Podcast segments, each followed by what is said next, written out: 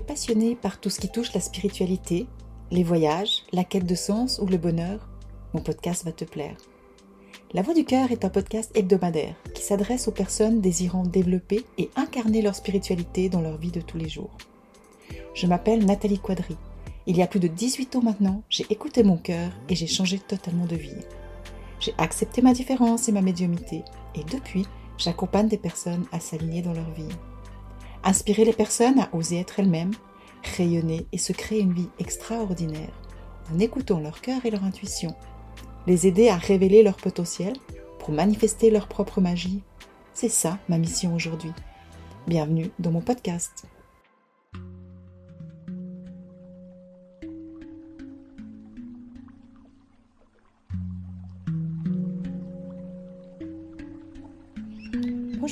Je suis super heureuse aujourd'hui de te retrouver pour la dernière fois de l'année dans mon podcast qui va te permettre d'ouvrir ton cœur, d'élever ta conscience et d'incarner ta spiritualité.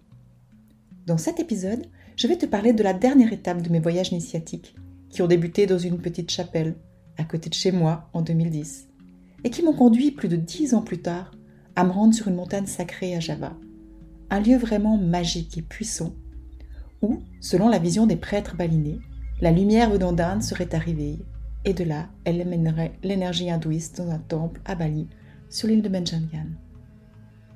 Comme je te le disais dans mes derniers épisodes, j'ai vécu des rites initiatiques vraiment puissants à Bali, durant lesquels j'ai eu la chance d'être accompagnée par différents guérisseurs, grands prêtres et prêtresses balinaises. J'ai vécu chaque étape en pleine conscience, et je te promets que certains rites ont été vraiment challengeants pour moi. Chaque guérisseur, grand prêtre ou prêtresse, m'ont transmis toujours le même message finalement.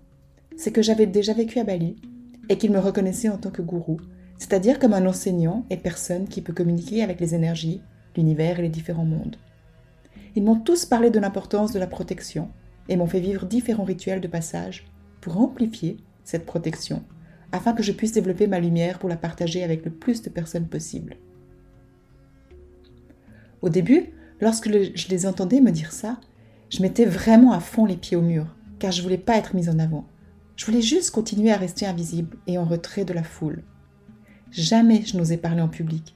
Et si on me demandait de faire une conférence, la plupart du temps je refusais car j'avais trop peur.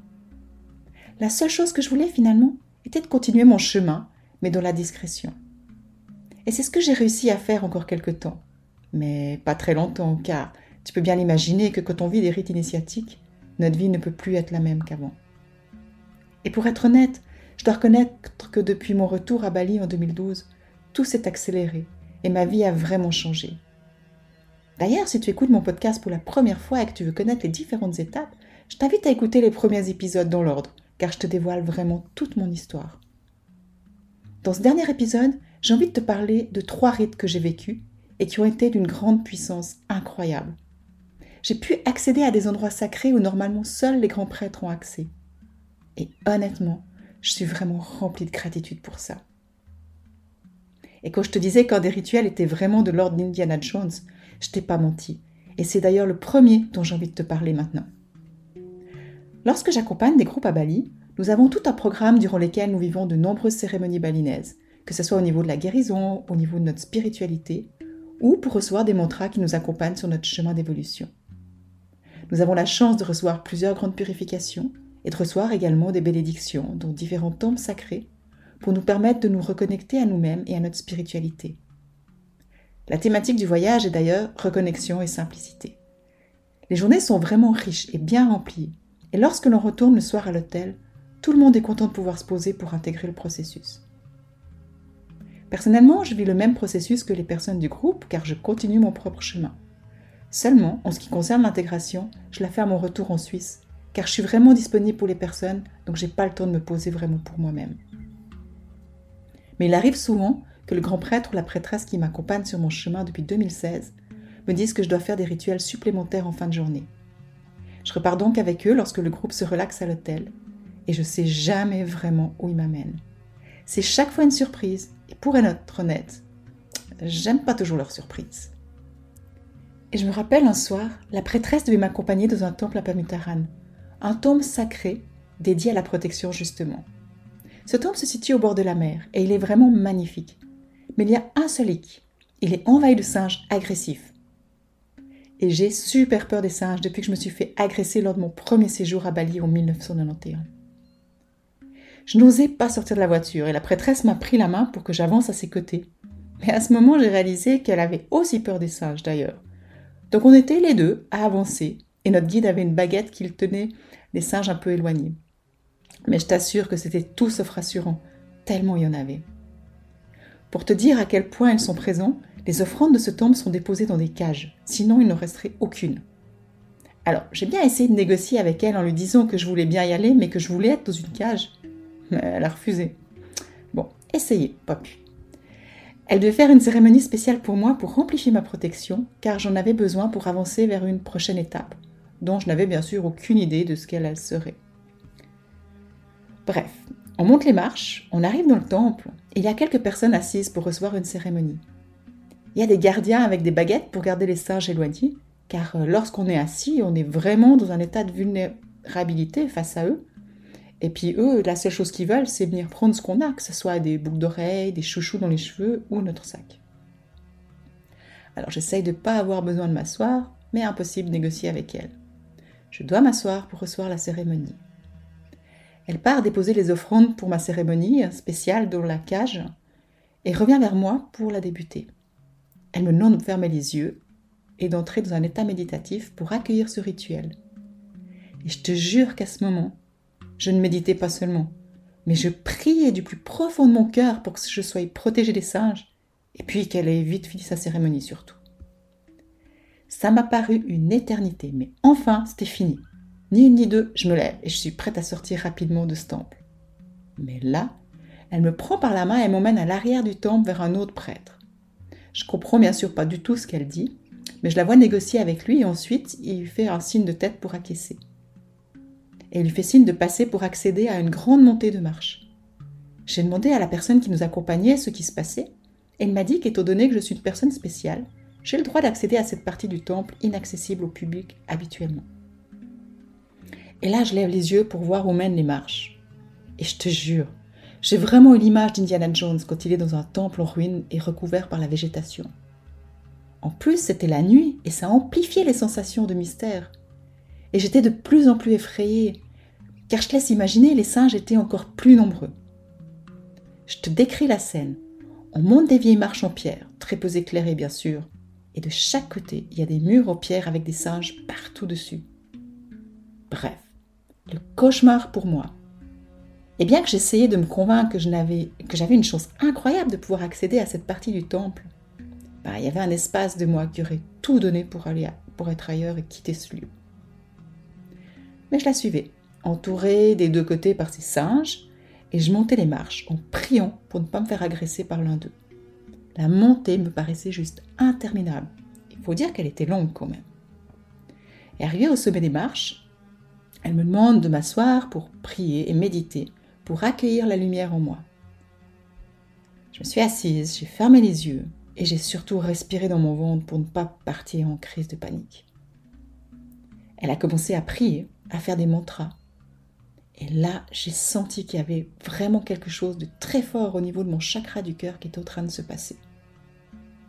Et à ce moment, quelques singes sont venus se placer juste derrière moi et ont commencé à crier et à hurler même, je dirais. J'étais tétanisée. Mais c'est comme si je ne pouvais plus bouger. C'est comme si mon chakra du cœur s'ouvrait et qu'une lumière intense venait s'y déposer et rayonner. C'était d'une puissance mais indescriptible. Et rien qu'en te parlant, je ressens mon cœur encore vibrer. Et le plus fou, c'était que plus la lumière rayonnait et s'amplifiait en moi, plus les singes hurlaient derrière moi et ont même commencé à se battre. Mais tu sais quoi? J'avais plus peur. Je pourrais même dire que je m'en foutais, tellement c'était fort, tellement c'était beau. C'est comme si plus rien n'avait d'importance, si ce n'est ce qui se passait en moi. Et je ne sais plus combien de temps ça a duré, mais jamais, jamais j'oublierai ce moment. Après la fin du rituel, elle m'a demandé de me relever et elle m'a montré un grand rocher à quelques marches d'où on était. C'est un rocher qui se trouve au sommet du temple, et puis il y a bien sûr plusieurs singes qui sont installés dessus, t'imagines bien. Elle me demande d'aller m'agenouiller devant le rocher, devant les singes, et le toucher avec mon troisième œil pour intégrer le processus, la lumière et la protection. Pour être honnête, j'ai quand même hésité, mais je l'ai fait. Je me suis agenouillée devant un groupe de singes. J'ai touché le rocher avec mon troisième œil et j'ai laissé faire. La sensation a aussi été très forte. Et pour moi, c'était vraiment comme un acte de foi puissant que je faisais là. Et en parlant, j'ai encore cette image tellement mystique, tellement improbable devant moi. Et c'est comme si toutes les cellules de mon corps se mettaient à vibrer. C'est vraiment bizarre parce que ça fait déjà plus de 5 ans que j'ai vécu cette initiation. Ensuite, nous sommes redescendus et j'ai pu retourner rejoindre le groupe à l'hôtel. J'étais encore un peu sous l'émotion, sous le choc. Tu sais quoi? Je suis allée au bar, je me suis commandé une pina colada pour me remettre de cette expérience. Le lendemain, je lui ai dit que plus jamais je voulais revenir dans ce temple. Mais je te laisse imaginer, la vie nous réserve parfois quelques surprises. Et j'y suis retournée par deux fois encore, par la suite. Voilà la première expérience que j'avais envie de partager avec toi, et je te transmettrai, dans un petit moment l'enseignement que j'en ai retiré, et qui je pense pourra être utile. La deuxième expérience a été une journée entière d'initiation. Pour la vivre, j'ai choisi de retourner à Bali en été 2018 à titre privé et sans groupe, parce que je voulais vraiment pouvoir la vivre en pleine conscience et sans devoir me préoccuper d'un groupe. Je suis partie en famille avec un ami. Le grand prêtre avait reçu un message que je devais me rendre dans trois grands temples sacrés de Bali, qui se trouvent au bord de mer, afin de recevoir trois initiations. Une en lien avec mes ancêtres, une avec la philosophie et la dernière en lien avec l'enseignement. Je suis donc partie avec lui et la personne avec qui je collabore pour organiser les voyages à Bali et qui s'occupe également de la traduction. C'est une personne qui m'accompagne également dans tout mon processus personnel, car c'est lui qui fait le lien entre les guérisseurs et moi-même. Je me rappelle, c'était une journée durant laquelle il y avait une grande cérémonie sur toute l'île. Nous sommes arrivés au premier temple et c'était magnifique. Il y avait tellement de monde et d'offrandes qu'on avait de la peine à entrer. Mais on a réussi à se faufiler et à trouver une petite place pour s'asseoir qu'il puisse me faire ma propre cérémonie en lien avec son message. Et c'était vraiment touchant, car c'était tout un rituel en lien avec mes ancêtres et des messages qu'ils avaient à me transmettre, dont un qu'ils me transmettaient un rituel que je fasse pour que je puisse le faire pardon, par la suite avec des personnes pour les libérer et avancer sur leur chemin d'éveil. Ils me demandaient de trouver un objet particulier pour ça, et que je devrais avoir une autre cérémonie pour les bénir dans un endroit précis, au bord de mer, à la tombée de la nuit, à une date précise. J'ai d'ailleurs pu vivre ce rituel quelques jours plus tard, accompagné du grand prêtre et d'une guérisseuse. Et ce fut un moment intense dans lequel ils sont partis en transe pour me faire intégrer certaines énergies, dont celle du dragon. Et je te jure, j'ai bien senti l'énergie de son feu d'ailleurs, et ça m'a même provoqué un abcès suite à cette initiation. Tu vois, quand je te dis que parfois mes initiations ne sont pas toujours faciles à vivre, ben, je sais vraiment de quoi je parle. Bon, je reviens à ma journée et nous avons continué la route jusqu'à un célèbre temple au sud de Bali. Là aussi, il y avait plein de singes, mais ils ne sont pas venus trop près car nous avons été dans une partie du temple inaccessible aussi habituellement pour les gens et qui était fermée. Et là, j'ai reçu une initiation en lien avec la philosophie et la sagesse. Et pour finir, nous nous sommes rendus au Tanalot, qui est un grand temple au sud de Bali, qui, durant une partie de la journée, reste inaccessible car il est dans l'eau. C'était la dernière cérémonie de la journée et elle était en lien avec les enseignements et ce que je transmettrais. Il y avait une énergie dans ce lieu avec laquelle je devais me relier, mais pour accéder, il fallait se rendre dans un endroit où seuls les prêtres étaient autorisés à, y aller. Et encore une fois, je ne sais pas comment ça s'est fait, mais vu qu'ils ont dit que j'étais spéciale, on a pu y aller. C'était juste magnifique et magique à nouveau de pouvoir monter au sommet de ce temple pour vivre cette dernière cérémonie. Et j'étais vraiment très touchée et remplie de gratitude de pouvoir vivre cette expérience extraordinaire. Et là non plus, jamais j'oublierai ce moment et ces sensations, tout ce que j'ai ressenti. Et encore aujourd'hui, je ne sais pas pourquoi j'ai pu accéder à ces lieux inaccessibles, mais ils ont tous fait partie de mon voyage spirituel et je leur suis infiniment reconnaissante. Et c'est à la fin de cette journée que le grand prêtre m'a dit que j'avais reçu de Bali tout ce dont j'avais besoin pour mon évolution et que la prochaine étape serait Java. Et tu sais quoi? Ça faisait les trois ans dont mon éléphant blanc m'avait parlé en 2016. Durant ces trois ans, 2016, 2017, 2018, je suis venue entre deux et trois fois par année pour vivre des initiations spirituelles à Bali. Trois ans durant lesquels j'ai vécu tellement de transformations et de changements dans ma vie. C'est juste inimaginable quand j'y pense. Et durant ces trois ans, ils ne m'ont pas seulement accompagné, mais ils ont aussi accompagné ma famille, dont un de mes fils spécialement, pour l'aider dans son chemin de guérison. Et la dernière expérience que j'ai envie de partager avec toi aujourd'hui parle ensuite de lui justement. C'était à fin février 2020. Nous nous rendions à Bali pour accompagner un groupe, et mon fils était venu pour que les guérisseurs puissent continuer à l'aider dans son processus de guérison. Il était déjà venu en 2016, mais le, le 2016, le début de sa maladie, et en 2018 aussi, et il devait revenir car lui aussi, il devait recevoir des cérémonies spéciales à Java. Lors du voyage avec le groupe, nous avons chaque fois un jour de congé à Permutaran. C'était le jour que nous avions choisi pour nous rendre à Java. Pour ce que nous devions vivre, il fallait que le grand prêtre et la prêtresse nous accompagnent, ainsi que notre guide bien sûr. Nous sommes partis très tôt le matin et avons pris le ferry pour traverser Java, pour traverser sur Java. C'était magnifique de voir tous les volcans de Java, majestueux, juste devant nous, et de s'en approcher en bateau. Arrivés sur l'île, nous avions encore un bout de route pour nous rendre sur une montagne sacrée où un sage était venu amener la lumière de l'hindouisme en Indonésie. Il y avait trois lieux particuliers où nous devions faire notre processus, autant mon fils que moi-même. Le premier était un endroit indescriptible, tellement c'était beau. C'était un grand lieu de purification où se trouvaient plusieurs bassins différents et nous devions tous les faire. Jamais je n'oublierai ce moment, car les synchronicités ont fait que nous étions les seuls dans ce lieu sacré. Il y avait juste un autre prêtre qui nous a fait une cérémonie privée. Ensuite, nous nous sommes rendus dans un autre temple pour faire une cérémonie différente, en lien avec des enseignements à nouveau. Et pour finir, nous sommes rendus dans un dernier temple, très ancien, et nous devions trouver le prêtre qui s'en occupait, car il avait la connaissance de mantras sacrés très anciens dont on avait besoin pour notre évolution et pour la guérison de mon fils. Je me rappelle, il s'était mis à pleuvoir déjà lorsque nous sommes arrivés au deuxième temple, et là ça a continué. On a dû chercher le prêtre dans le village car on ne le trouvait pas. Et lorsqu'enfin on l'a trouvé, il a accepté de nous faire une cérémonie spéciale pour moi et mon fils. Et là, on a reçu les initiations, dont lui a reçu au fait les initiations dont il avait besoin, grâce à ses vieux mantras, et moi également. Cette journée non plus, jamais je l'oublierai. Je l'ai vécue comme un cadeau, un privilège même, je dirais. Et j'ai bien pu ressentir la différence d'énergie avec Bali. À notre tour, le grand prêtre et la prêtresse nous ont transmis les messages dont on avait besoin et c'est à ce moment que j'ai reçu un mantra qu'il me demandait d'utiliser pour accompagner les personnes à s'éveiller sur leur chemin spirituel. Il m'a été demandé de l'utiliser à chaque occasion que je pouvais, ce que j'ai fait depuis bien sûr, depuis ce moment. Ensuite, nous sommes retournés à Bali et avons rejoint le groupe. C'était en mars 2020, au début de la pandémie, et c'est lors de la fin de ce voyage, suite à nos initiations à Java, que j'ai canalisé le message qui me disait que je devrais accompagner des personnes sur le web à mon retour. Jamais, non vraiment jamais, je n'aurais imaginé le faire en rentrant.